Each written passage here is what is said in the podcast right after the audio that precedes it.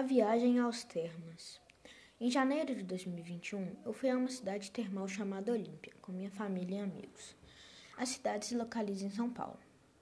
Após sete horas de viagem no carro, nós chegamos lá, lá para as cinco e meia da tarde. Quando nós chegamos no hotel, já fomos fazer o check-in e arrumar nosso quarto. Após isso tudo, já era tarde, então não conseguimos aproveitar as piscinas do hotel. No segundo dia, nós acordamos cedo e fomos tomar café, para logo ir para as piscinas. Eram duas piscinas normal, eram duas piscinas, uma normal e uma com cascata. Como eu não sou boba, eu fui para a piscina com a cascata, que era muito boa. Como a cidade era termal, quase todas as piscinas eram quentes, menos a dos bebês.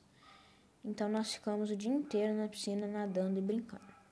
Já no outro dia, nós acordamos mais cedo ainda, pois nós iríamos no parque aquático da, da cidade, chamado Termo dos Laranjais, que é o maior parque aquático da América Latina e o terceiro maior do mundo.